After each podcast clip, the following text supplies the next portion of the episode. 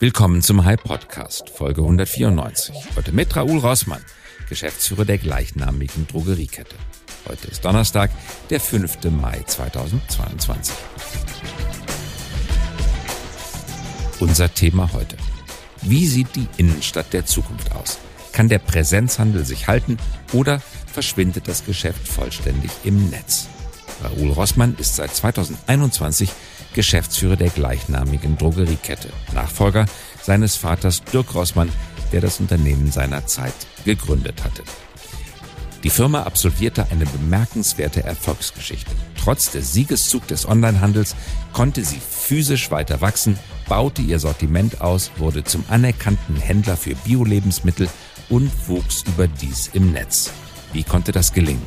Raoul Rossmann gibt Einblick in Strategie und Denken des Unternehmens. Er beschreibt seine Zusammenarbeit mit Startups, seine Lehren aus eigenen Frühphaseninvestitionen und seinen Blick auf das Gründer- und Innovationsland Deutschland.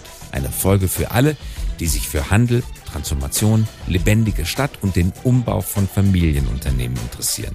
Meinungsstark, faktenkundig, präzise, analytisch, es lohnt sich, Raoul Rossmann zuzuhören. Herzlich willkommen, Raoul Rossmann. Schön, dass Sie mit dabei sind. Hallo, Herr Käse.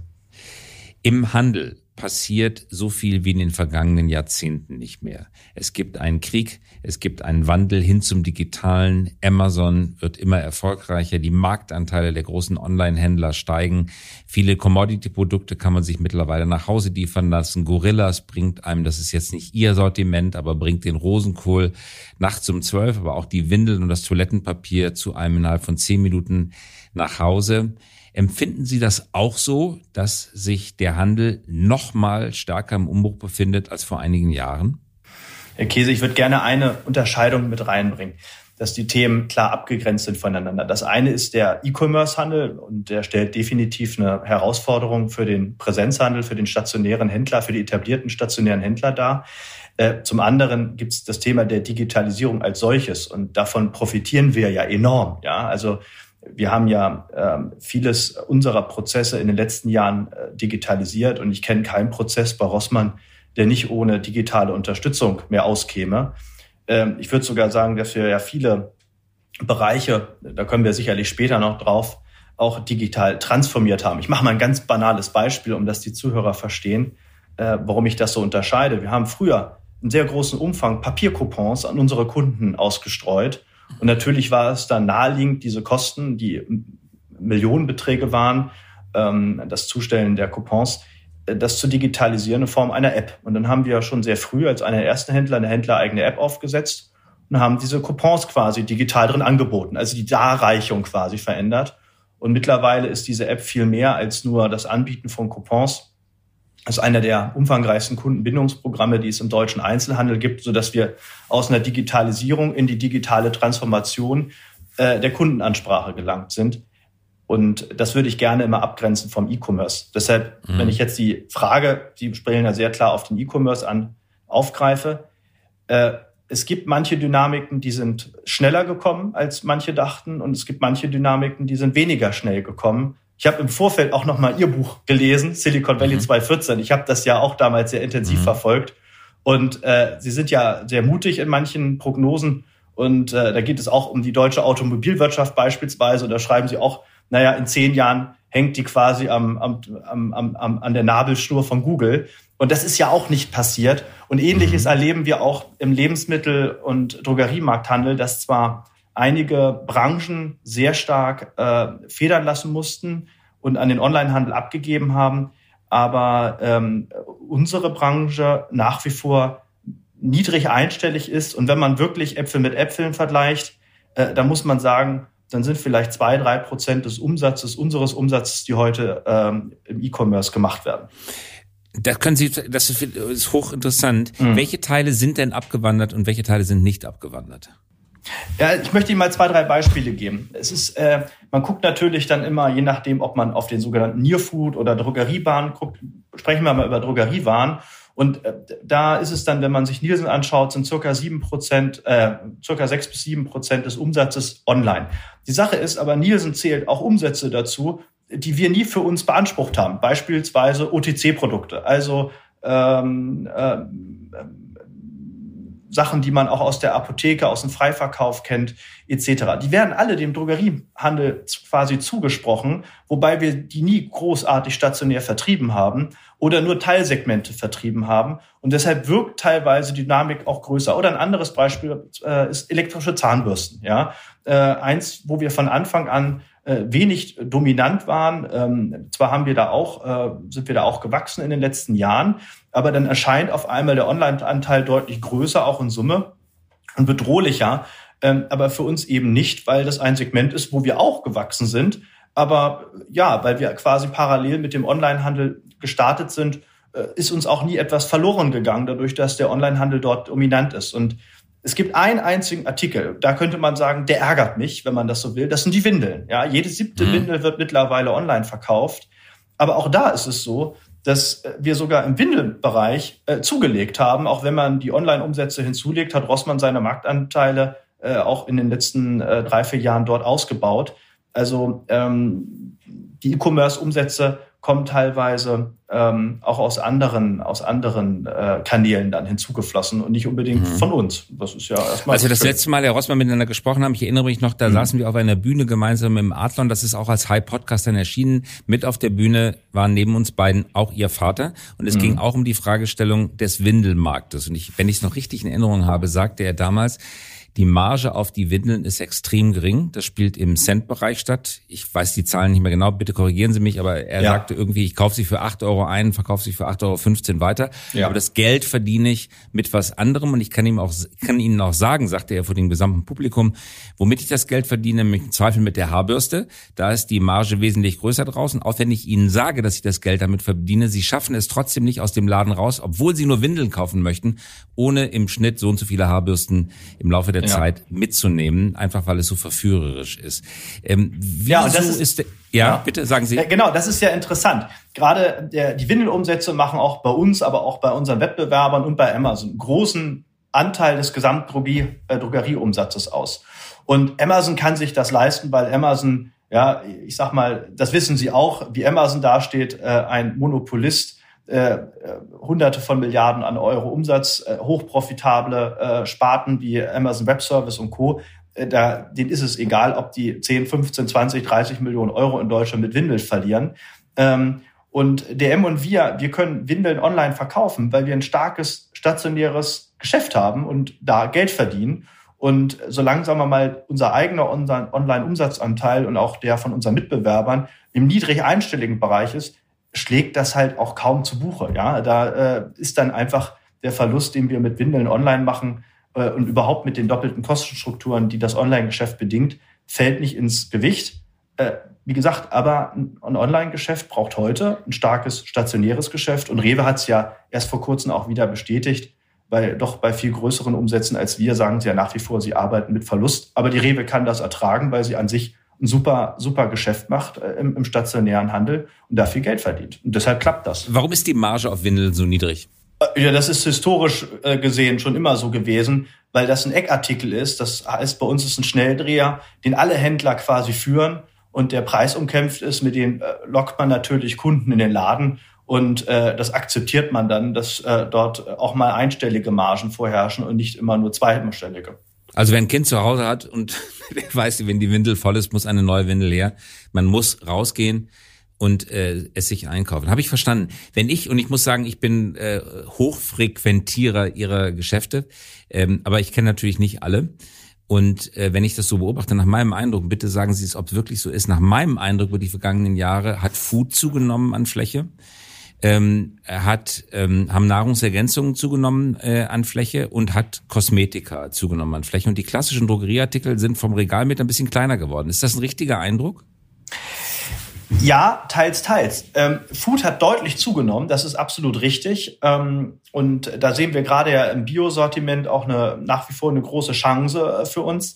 Ähm, kleiner dagegen ist zum Beispiel der Bereich CDs geworden. Aber Rossmann führt immer noch DVDs. Das ist das Witzige, ja. Mhm. Man denkt, das ist ein Markt, der ja seit 20, 30 Jahren schon, äh, wenn man so will, äh, disruptiert wurde oder sich gar nicht mehr äh, die Existenz vorstellen könnte.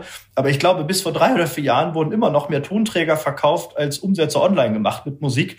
Ähm, Aber das ist eben eine Möglichkeit, wenn man so etwas nur als Zusatzsortiment anbietet, mit wenigen Metern, die schnell auszutauschen gegen andere attraktive Sortimente. Und da haben wir in den letzten Jahren äh, viel für getan.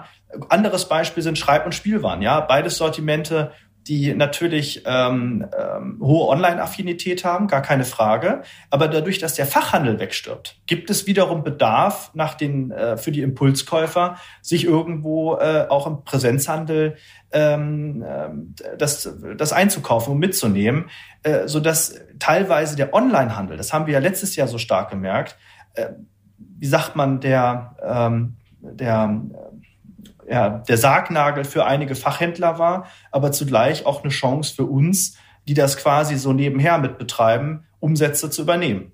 Sortiment ist breiter geworden. Mich erinnert es ein Stück weit an, an Müller. Nicht, dass ich sie mit Müller vergleichen wollen würde, aber das Sortiment ist ein Stück weit breiter geworden, geht st stärker in die Richtung von Müller, die ja nicht überall in Deutschland verbreitet sind. Ich glaube, Schwerpunkt in, in Süddeutschland. Ähm, wer sie da kennt, der merkt, wie bequem es ist, da einzukaufen, weil man eben sehr, sehr viel bekommt. Sehen Sie das auch so? Ja, genau. Wir sind ja strategisch gesehen vom Sortiment her äh, so zwischen DM und Müller äh, angesiedelt. Und äh, Müller hat beispielsweise ja immer eine ganze Etage noch mit CDs und DVDs gehabt. Äh, diese Abhängigkeit haben wir zum Glück nie gehabt. Und ähm, ja, Müller operiert da etwas mehr als Kaufhaus, das stimmt. Mhm. Mhm. Kommen wir nochmal auf Food zurück. Sie haben ja nur haltbare Lebensmittel, ähm, also noch keine Frischwarenartikel. Äh, trotzdem ist es was ganz anderes als jetzt die klassische äh, Drogerie, als das klassische Drogeriesortiment. Wie haben Sie es geschafft, sich in diesem Sektor Glaubwürdigkeit aufzubauen? Ich glaube, Sie haben viele Alnatura-Produkte auch mit im Regal. Aber wenn ich das an der Stelle auch mal sagen darf, der Couscous von, von Ihnen ist wirklich richtig gut. Also richtig guter Couscous. Danke. Äh, richtig gute Müsli-Sorten, übrigens auch richtig guter Kaffee. Also wenn man, bei Ihnen kriegt man viele Sachen, die man vor zehn Jahren tatsächlich nur in den guten Edekas und Reves bekommen hat. Wie haben Sie es geschafft, sich da die Glaubwürdigkeit zu erarbeiten?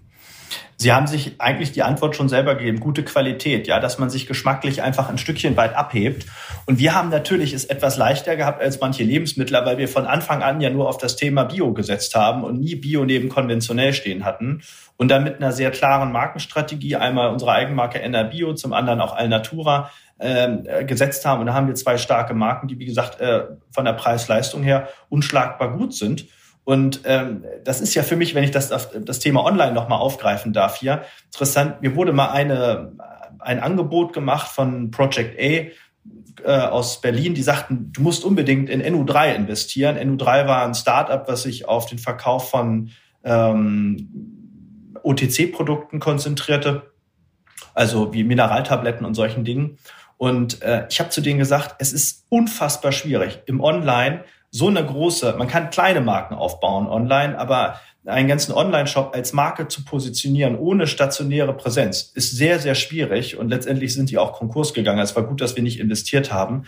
Aber die Frage steht natürlich immer wieder auch im Raum, wie baut man Marken auf? Ne? Und äh, da greifen heute natürlich viele Rädchen ineinander auch ein gutes, äh, guten, einen guten Digitalauftritt zu haben. Ich denke, also wir waren wirklich bei TikTok von Anfang an die ersten und führend auch und haben da ganz stark auch in der Bio, äh, also unsere Bio-Lebensmittelmarke gepusht äh, mit guten, mit guten werblichen Einfällen. Mhm. Wenn ich nochmal zurückgehe auf diese damalige Veranstaltung, ein paar Jahre ist es her im Adlon, da gab es einen sehr interessanten kann man fast schon sagen, Disput, auf jeden Fall eine fachliche Auseinandersetzung zwischen Ihnen und Ihrem Vater. Es ging um die Zukunft der Innenstädte. Position mhm. Ihres Vaters war, wir werden uns noch eher ausbreiten in den Innenstädten. Viele andere geraten durch Online unter Druck. Das setzt die Mieten unter Druck. Das heißt, wir können heute für Mieten Flächen bekommen, die vorher den Textilisten in den Innenstädten vorbehalten wären wo wir niemals reingekommen wären. Heutzutage bekommen wir diese Flächen. Das heißt, zehn Jahre in der Zukunft wird, wird es mehr Rossmann DM-Filialen geben als in der Vergangenheit. Sie haben damals die Gegenthese vertreten und haben gesagt, auch für uns als Händler wird es schwierig sein, sich in der Innenstadt zu behaupten. Auch wir werden da unter Druck geraten. Auch wir werden uns im Online-Handel stärker bewähren müssen. Wie, sehen Sie das aus heutiger Sicht? Ist viel passiert seitdem? Na, Fakt ist, dass wir äh, seit unserem Gespräch, glaube ich, nochmal 100, 200 Läden äh, Filialen mehr in Deutschland haben. Äh, wobei die Innenstädte äh, nach, unter großen Druck geraten sind, gar keine Frage. Aber wir haben beide recht gehabt, würde ich sagen. Äh, wir gucken heute sehr viel aufmerksam hin, ob wir in Innenstädten noch eröffnen. Zum einen kommen uns die stark gesunkenen Mieten entgegen. Das hilft uns ja auch in der Gesamtkostenstruktur für die Bestandsfilialen ja schon ungemein. Ist ja ganz, ganz wichtig. Mieten ist ja der zweitgrößte Kostenpunkt in der Gesamtbilanz bei Rossmann. Ähm, natürlich setzen wir heute eigentlich vermehrt auf Fachmarktzentren. Ja, das ist klar. Ne? Das sind die, äh, die, die Standorte mit der größeren Langlebigkeit. Und, ähm, Was ist genau ein Fachmarktzentrum? Ach, äh, das ist meistens die klassische Kombination. Gro großer Parkplatz. Ein Discounter plus Rewe und Edeka. Ja, das ist der klassische Fachmarkt. Und großer Parkplatz, so genau, am Stadtrand. Ja. Genau, genau. Das ist quasi der Gegenentwurf zu den Innenstädten. Ähm, es gibt ja funktionierende Innenstädte, äh, aber es gibt halt viele, die nicht mehr funktionieren, weil der Wohnbesatz fehlt. Ne? Das sieht man ja insbesondere in den äh, Einkaufsmalen, wo niemand wohnt, wo keine Spielplätze sind, keine Kita, keine Schule, keine Uni. Äh, die verlieren natürlich weiterhin massiv an Boden wir profitieren davon, weil wir endlich Flächen kriegen, die wir früher nicht angemietet hätten, weil sich unsere Mieten dadurch vergünstigen äh, und generell wir in eine andere Verhandlungsposition kommen.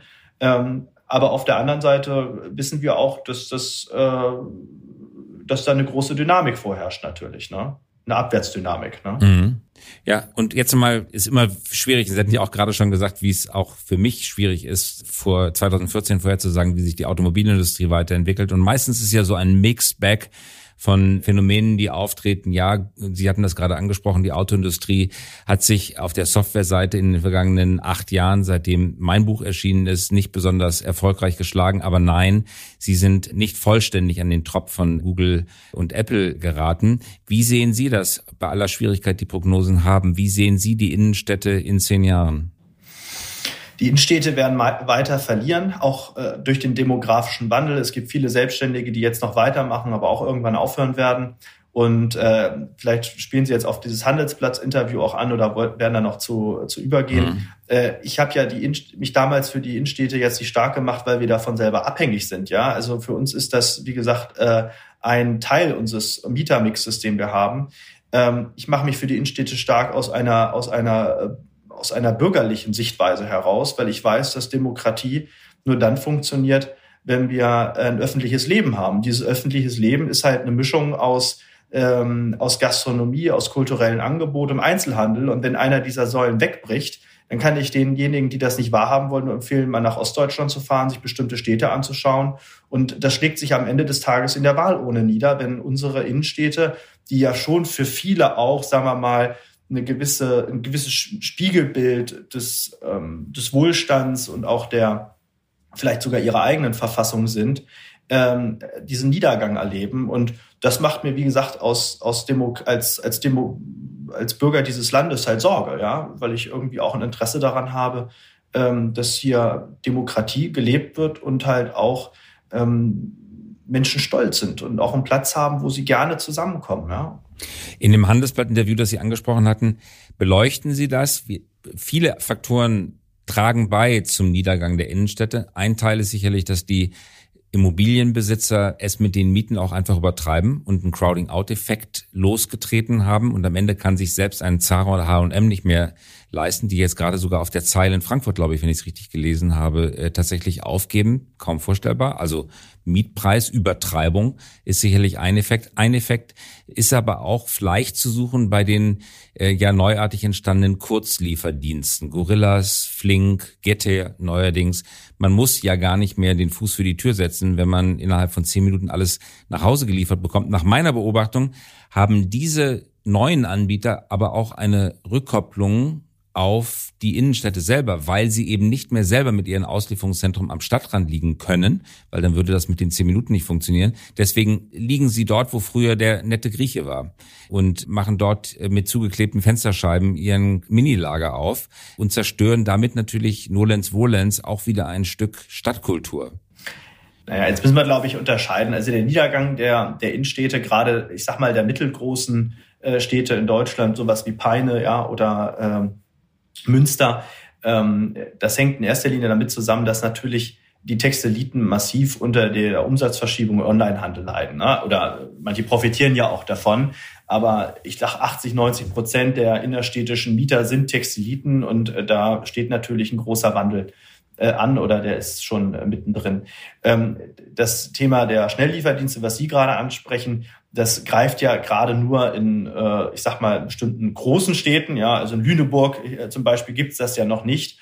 Ähm, und große Städte haben immer, glaube ich, eine größere Resilienz, sich auch wieder zu verändern und an die neuen Gegebenheiten anzupassen. Da mache ich mir wenig Sorgen, insbesondere weil die ja auch im Bereich Lebensmittel sehr stark sind und die Lebensmittler in Deutschland extrem stark aufgestellt sind. Vielleicht sehen wir ja auch irgendwann, oder das gibt es sicherlich auch schon, dass diese Schnelllieferdienste sich aus bestehenden Filialen, wir haben ja eine ähnliche Partnerschaft mal mit Amazon Prime Now gehabt, bedienen sodass letztendlich die Filiale gar nicht an Relevanz verliert, weil sie dann als äh, lokales logistisches Hub quasi dann fungiert. Da mache ich mir keine Sorgen. Mhm. Ne? Also das große Thema ist eher dass der Niedergang der Textiliten und in dem Zuge dann auch die Ver ja, Verelendung äh, mancher Innenstädte. Ne? Eine positiv gestimmte These sagt, dass es zu einer Verelendung deswegen nicht kommt, weil jetzt endlich wieder Raum, aber auch wirtschaftlicher Raum für Kreativität entsteht. Da, wo vorher der Textilit war, der sehr hohe Mieten bezahlen konnte, kommt heute der coole Burgerberater, der einen Burger für acht Euro anbietet oder die coole Gin Tonic Bar, die vorher auch keinen Platz gehabt hatte. Und da, wo vorher Vielmann und T-Max und viele andere mit ihren durchgestylten äh, Marken und Filialkonzepten waren, da entsteht da sozusagen wieder neues kreatives Leben. Ist das überoptimistisch? Ja, das ist überoptimistisch. Das kann im Einzelfall mal zutreffen, aber ich kenne ja Innenstädte wie Lüneburg, hatte ich gerade angesprochen. Äh, die hatten schon immer die tolle Gastronomie gehabt. Nur der tollen Gastronomie fehlt auf einmal ähm, der Textilit nebenan, ja, und darunter leidet halt auch die Gastronomie. Also das Problem ist äh, viel größer als die äh, als die Chance, die sie da äh, beschwören. Äh, das wäre natürlich wunderbar, wenn das so wäre. Aber der der Gastronom braucht auch eben Kulturangebot. Der braucht das Kino, was besucht wird, und der braucht auch äh, die, die Innenstadt, die eine Attraktivität durch Handel hat, durch Einzelhandel hat. Und äh, die Beispiele, die ich kenne, da greift das immer gut einander. Und wenn der eine verschwindet, leidet auch fast immer der andere darunter. Netzwerkeffekt. Also schwierig aufzuhalten. Als Bürgermeister kann man wenig tun. Die Bürgermeister, die ich so kenne, das ist äh, in dem Fall auch wieder anekdotische Evidenz, aber die versuchen die Innenstadt zu verkleinern, indem sie sozusagen eine Kerninnenstadt definieren und die alte Einkaufsstraße dann, statt dass sie sich völlig zerlöchert, eben reduzieren auf die Hälfte und sagen, mit dieser Hälfte meinen wir es richtig ernst und da werden neue Blumenkübel aufgestellt und die Stadt investiert manches, aber die andere Hälfte wird aufgegeben. Beobachten Sie Ähnliches in unterschiedlichen Regionen? Ich habe keine Pauschallösung für dieses Problem, weil mhm. natürlich eine Stadt wie Hannover, ja, mit einem großen Zuzug in den letzten Jahren wird immer die Kraft haben, sich neu zu erfinden. Da mache ich mir überhaupt keine Sorgen. Ich mache mir, wie gesagt, über die vielen äh, mittelgroßen Städte eher Gedanken, äh, weil die werden nicht immer die nötige Kreativität und auch das nötige Geld mitbringen, einfach mal Innenstädte umzubauen. Das ist ja mit großen Eingriffen verbunden. Und äh, da darf man nicht so naiv sein, dass, und zu glauben, dass man das in zwei oder drei Jahren mit ein paar, äh, paar Änderungen oder mit Affekthascherei irgendwie äh, zustande bekommt. Äh, weil man muss natürlich in vielen Städten, Innenstädten erstmal wieder auch Menschen bewegen, hinzuziehen, reinzuziehen in die Innenstädte. Ne? Und ähm, das ist eine, eine große Aufgabe für den Immobilienmarkt, das zu entwickeln. Die wird aber sicherlich Jahre, Jahrzehnte dauern. Ne? Mhm. Lassen Sie uns bitte, Herr Rossmann, nochmal einen Blick werfen auf die Startup-Ökonomie. Wir hatten sie ja schon angesprochen. Die Startup-Wirtschaft, wir wissen, es hat in den vergangenen Jahren geboomt. Aber wenn es noch einen Makel gibt, dann besteht der Makel darin, dass es nach wie vor zwei deutsche Unternehmen sind, aber sehr viel amerikanisches, chinesisches Kapital, das diese deutschen Unternehmen fundet. Nach wie vor tun sich Family Offices, private Investoren, reiche Leute, vor allen Dingen aber Lebensversicherung, Kapitalsammelstellen schwer, Geld in Fonds zu investieren. Und bei allen Bemühungen, die Leute wie Klaus Hommels von Lakestar und viele andere ähm, Fondsmanager an den Tag legen. So richtig in Gang ist es bisher nicht gekommen. Äh, ist das Ihre Beobachtung? Und ist es so, dass die Deutschen, diejenigen, die Geld haben, ob institutionelle oder private, einfach zu zögerlich sind? Schwierige Frage, weil sie sehr offen formuliert ist. Ich will mal zwei, drei Beispiele kurz nennen. Ich habe ja selber im, im Rahmen der Share-Ökonomie, die ja sehr in Mode war in den 2010er Jahren, ähm, Kontakt zu meiner Spielzeugkiste.de aufgenommen. Vielleicht kennen Sie das Startup noch. Mhm. Äh, das basierte darauf, Spielzeug zu verleihen und äh, dass Menschen es nicht mehr kaufen und horten müssen, sondern zu verleihen. Und äh, ich, zum Glück ist der Kelch an mir vorübergegangen, weil nach zig Finanzierungsrunden ähm, dann die Insolvenz 2019 final zuschlug. Ich dachte auch, Mensch, da gibt es eine Brücke zwischen Spielwaren und unserem Spielwarensortiment. Vielleicht gibt es da Synergien. Letztendlich hat aber dieses, dieser Abo-Markt einfach nicht funktioniert. Äh, wir haben dann in ein Startup äh, investiert, was sich mit dem Thema Logistik auseinandersetzt vor zwei, drei Jahren. Ähm, gut, Startups gehen auch mal Konkurs. Sie, sie sind es noch nicht, aber ich äh, glaube, dass das eher eine Frage von, von Monaten als von Jahren ist. Deshalb sage ich auch nicht den Namen, um wer es da sich dreht. Ähm, auch eine schwierige Sache. Und dann habe ich selber einmal eine Sache gegründet, die selber bis heute läuft, aber quasi nur für Rossmann. Wir haben sie auch anderen äh, Lieferanten eine Zeit lang angeboten. Eine witzige Sache. Wir haben quasi äh, Google Google Suchvolumen ähm, analysiert, aber das im ganz großen Maßstab für hunderte tausend von Begriffen. Das ist jetzt ein bisschen schwer sich vorzustellen, aber wer Google Trends kennt als Anwendung, der kann mhm. sich vielleicht auch diese Idee dann vorstellen. Und ich merke, dass bei allen diesen drei Startups unfassbar viel Zeit von mir aufgebraucht worden ist, die ich nicht mehr fürs Kerngeschäft hatte. Natürlich hat mich das auch manchmal inspiriert und hier uns auch auf Ideen gebracht und das Unternehmen weitergebracht. Aber im Endeffekt hat es wirklich sehr, sehr viel Zeit, äh, meine Zeit auch gekostet. Und je länger ich oder je mehr ich hier bei Rossmann arbeite, desto größer sehe ich auch das Potenzial, was diese Firma hat. Und deshalb habe ich für mich auch entschieden, dass ich immer wachsam bin und offen und auch anderen bei ihren Ideen die aufmerksam äh, verfolge und mich frage, was können wir davon lernen? Wie können wir von den Erfahrungen anderer lernen, um unseren eigenen Fortschritt möglich zu machen? Aber ich auch sehr sorgsam darauf achte, dass nicht zu viel Zeit meiner Zeit in äh, Themen außerhalb der Firma fließt. Ähm, das ist meine Antwort darauf. Sie fragen natürlich sehr stark nach Finanzierung, Geld und so weiter. Ähm, ich hätte, hätte immer das Geld gehabt, wenn äh, für mich was, ich sag mal, komplementär zur Firma Rossmann gewesen wäre. Aber die, die Finanzanlagen tätigt zum Glück mein Vater. Der kümmert sich um das liebe Geld bei uns. Ich kümmere mich um das Operative. Und äh, er hat vom Anlageansatz äh, immer Aktien bevorzugt und große, große Unternehmen, MDAX, DAX und Co und wollte immer auch wieder aussteigen können, wenn er das Gefühl hatte, dass er nicht mehr ausreichend Vertrauen äh, in diese Unternehmen hat. Und ähm, wissen Sie, das sind unsere Erfahrungen, Herr Käse. Ähm, das Problem, was Sie beschreiben, ich weiß es nicht, woher es kommt und wie das zu lösen ist. Mhm. Aber ich kann nur als Familienunternehmer darauf antworten und mit meiner Erfahrung, mit, mein, mit, mein, mit meiner Historie darauf reagieren. Ne? Sehr nachvollziehbar und äh, höre ich auch äh, an vielen Stellen, dass das Gegenargument, das da oft gebracht wird, ist Stochastik. Ja klar, wenn du äh, drei oder zehn Investitionen machst, ist die Wahrscheinlichkeit ziemlich hoch, dass alle zehn in die Hose gehen. Wenn du 100 oder 200 machst, dann hast du eine reelle Chance, dass zwei bis drei richtige Firmen dabei sind. Aber damit äh, ist das Problem, das Sie gerade beschrieben haben, nochmal verschärft, weil wie kann man sich denn um die 100 oder 200 Firmen dann auch kümmern, in die man investiert hat? Antwort gar nicht. Das heißt, es ist im Prinzip Spray and Pray, relativ äh, blindes sozusagen Investment. Und das andere Argument, das immer wieder genannt wird, ist, ähm, man muss Startups verstehen als ausgelagerte Forschung und Entwicklung. Kreativität ist nicht mehr automatisch mit Angestelltenverträgen zu bekommen, sondern viele gründen halt ihre eigene Firma. Und wenn du in den in den Strom dieser Menschen kommen möchtest, musst du dich halt in ihren Firmen beteiligen. Vor 30 Jahren hätten diese Leute gern noch einen Angestelltenvertrag unterschrieben, tun sie heute nicht mehr. Ähm ja, genau, das diese Diskussion hatten wir auch bei uns im Unternehmen mal 2017, 2018 gehabt, das weiß ich. Und wir haben das sogar am Anfang auch zugelassen, so eine Art Innovation Hub aufzubauen in München. Und ich habe von Anfang an irgendwie äh, Bauchschmerzen mit dem Thema gehabt, weil ich dachte, es ist wie ein Aderlass, dass wir unsere besten Leute in eine andere Gesellschaft überführen und die nicht mehr, aber die Besten sollen ja für uns arbeiten, ja, und nicht für eine andere Gesellschaft. Und ich habe Vertrauen zu allen Mitarbeitern bei Rossmann, dass die Teil dieser Innovation oder kontrollierenden Verbesserung sein können. Und ähm, der wird, dieser Gedanke wird eher geschwächt, wenn ich so tue, als ob jetzt irgendwo anders, vielleicht sogar außerhalb des Unternehmens, die Kompetenz ist. Äh, ist oder die Innovation stattfinden soll. Ich kenne sogar einige Familienunternehmer, die meines Erachtens sofort überhaupt äh, diesen, diese Ausbildung im eigenen Unternehmen übersprungen haben und meinten gleich quasi für das Thema Innovation zuständig zu sein. Und ich habe äh, das doch so verfolgt, dass das doch zu einem, einem Bruch, äh, auch einem Kulturbruch teilweise geführt hat in manchen Unternehmen, der diesen Unternehmen nicht sonderlich äh, gut tut. Wie gesagt, wir verfolgen ja als Anlagestrategie eher etwas wie ein klassischer ETF. Ja, und das weiß man ja aus der Forschung und aus der Statistik. Ein ETF ist das Beste, in was man investieren kann. Der spiegelt quasi den äh, Markt.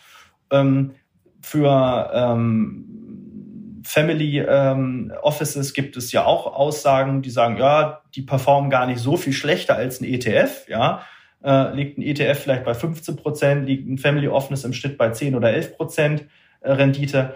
Äh, aber wie gesagt, äh, wir legen eher wie ein ETF an als, äh, als Familie, mhm. als Familienoffice. Und äh, das, was ich an Kraft, Zeit und Energie habe, das investiere ich heute sehr, sehr gerne ins Unternehmen, weil sich nach wie vor viele, viele Chancen für uns auftun und ähm, ich durchaus immer noch Möglichkeiten sehe, dass Rossmann in, in einigen Jahren noch erfolgreicher ist als heute. Mhm. Interessant, was Sie sagen. Ich finde das, ich finde das hochspannend. Zu hören bekomme ich oft aber äh, anderslautende Geschichten, die da sagen, ich komme durch meine eigene Lebensschicht nicht durch. Äh, es, ja, es gibt unheimlich viel Energie, aber was aus, was dann am Ende ankommt im Produkt und in der Filiale oder welches, welche welches Geschäftsmodell auch immer es sein mag, ist der ist ein Kräftevektor, ist immer ein Kräfteparallelogramm und ich kriege nie die Energie, die dort bei einigen Leuten wirklich da ist, ins Produkt verwandelt, weil da gibt es immer noch genug Bremse und im Unternehmen incentiviere ich im Prinzip sehr stark aufs Nein sagen und wenig aufs Ja sagen, weil alle sehr viel zu verlieren haben und wenig zu gewinnen haben, wenn sie was Neues wagen. Wie machen, also offenbar bei Ihnen scheint es ja so zu sein, dass es sich lohnt. Wie bekommen Sie das denn hin, dass die Guten mit den kreativen Ideen sich durchsetzen und nicht im Gestrüpp hängen bleiben? Also äh, erstmal rein statistisch gesehen muss man ja sagen, wenn man SAP 500 sich ansieht oder DAX, dann sind in allererster Linie Unternehmen drin, die seit Jahrzehnten erfolgreich sind. Ja, also man muss ja nicht äh, nicht neu ist immer besser gleich. Äh, wie sagt wie heißt es schon schön? Äh, neu ist nicht immer besser als gut. Ja, also mhm. man muss erstmal das Gute befördern äh, in einem Unternehmen und da spielt eine Unternehmenskultur natürlich eine große Rolle. Und ein Fehler, den man machen kann, ist zu sagen, hey, ich komme von außen, ja, ich war jetzt da und da und ich war äh, fünf Jahre im Silicon Valley und weiß besser als äh, weiß es besser als ihr und wir müssen uns jetzt einmal komplett umstellen. Nee, es geht ja darum, sich für andere äh, Erfahrungen zu öffnen, das Beste von denen zu lernen, aber es dann auf die eigene Umwelt zu adaptieren. Und das macht ja erfolgreiche Unternehmen aus, die Jahrzehnte oder Jahrhunderte schon am Markt sind, dass die sich kontinuierlich etwas weiterentwickelt haben und verbessert haben. Ähm, und dazu gehört eine gute Unternehmenskultur, die offen ist, wo ein, gutes Miteinander herrscht, in dem man sich klar die Meinung sagen kann. Und wissen Sie, ich bin jetzt fast schon ein schlechter Gesprächspartner dafür, weil ich ja in diesem Unternehmen sozialisiert wurde. Ich kenne ja nichts anderes. Ich bin ja seit 15 Jahren hier. Ähm, und jetzt als äh, seit fünf Jahren auch als Geschäftsführer tätig, aber ich kriege von ganz vielen anderen äh, Personen außerhalb des Unternehmens immer zurückgespielt, äh, auch von unseren Tochtergesellschaften Teil, die sagen, Mensch, ihr seid heute, ihr habt eine ganz andere, noch eine bessere Firmenkultur als vor 10 oder 15 Jahren. Wir können offen mit euch reden, ihr seid offen für Neues, ihr hört uns zu, ihr äh, seid auch, ihr kümmert euch auch mehr um das, was aus unserer Anliegen sind. Ähm, und die Zahlen spiegeln das ja wieder. Ne? Also wir sind ja nicht umsonst, sagen wir mal, in unserer Peer Group im Branchenvergleich mit Abstand eines der ertragsstärksten Unternehmen Europas. Ne? Ja, das stimmt. Äh, das führt auch direkt zur abschließenden Frage. Äh, Startups haben natürlich einen Berührungspunkt, was ihr Sortiment angeht. Viele drängen in ihr Sortiment und mir auch wieder anekdotische Beobachtung, würde mich Ihre Meinung, Einschätzung interessieren, stelle fest, dass Sie vielen jungen Marken bei sich im Sortiment eine Chance geben. Zum Beispiel bei Drogerie, Hygieneartikel, von Tampon bis zu Kondomen findet man plötzlich völlig neue Marken, die vorher gar nicht Standard waren. Ist das so, dass das Publikum das will, mal was Neues ausprobieren, mal frische Marken zu Gesicht bekommen? Wie, wie denken Sie darüber? Ja, das ist, äh, wir sprachen ja über den Gründungsgeist von Deutschland. Und da muss man sagen, wenn man in die Konsumgüterbranche schaut, gibt es ja wirklich viele gute Beispiele im, im, im Punkte der Neugründung, die ja auch wirklich Mut machen, ja.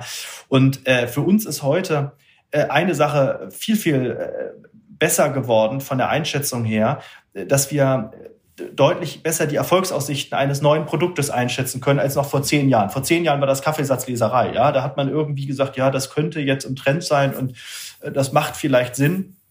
Und die Flop-Rate war bei 50 Prozent. Die Flop-Rate ist deutlich gesunken, weil wir durch unsere Online-Recherchen viel besser verstehen, was eigentlich schon online nachgefragt wird. Ne? Ich nenne das immer dieses Hintergrundrauschen. Also jede gute Marke, die wir listen, die hat schon ein gewisses Grundrauschen im Internet erzeugt. Ja, die hat schon viele Bewertungen bei Amazon beispielsweise äh, oder viele Follower bei Instagram und eine, eine hohe Aktivität äh, bei TikTok. Und äh, indem man das gut trackt und das lässt sich auch messen, ähm, ist auch die, die, die, die Fehlerquote, die Floprate deutlich gesunken. Also auch wieder etwas, wo sich Online und stationärer Handel sehr, sehr gut ergänzen. Mhm. Stück weit wie in der Musikindustrie. Plattenvertrag kriegt, bekommt man dann, wenn man es tatsächlich bei TikTok und bei Insta geschafft hat und Richtig. bei Spotify viele Links und dann kriegt man den Platten. Ja, oder bei Amazon geschafft hat, ne? Also oder bei Amazon geschafft. Die, Interessanterweise, der, vor zehn Jahren hätten alle gedacht, äh, die Plattenindustrie ist tot und keiner braucht den Mittelsmann. Also wer braucht mhm. noch Universal? Ich kann das doch als Künstler direkt mit dem Publikum ausmachen.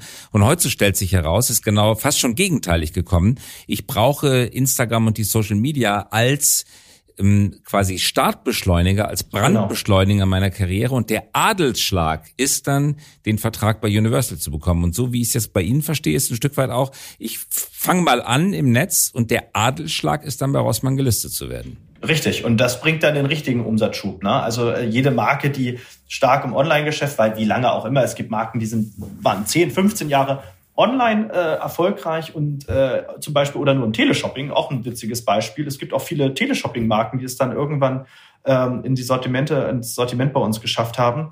Aber äh, genau wie Sie sagen, das ist, ähm, das, das befruchtet sich sehr. Mhm. Ganz herzlichen Dank fürs Mitmachen dabei sein. Vielen Dank, Herr Käse. Danke. Das war der High Podcast. Dieser Podcast erscheint jeden Donnerstagabend um 18 Uhr.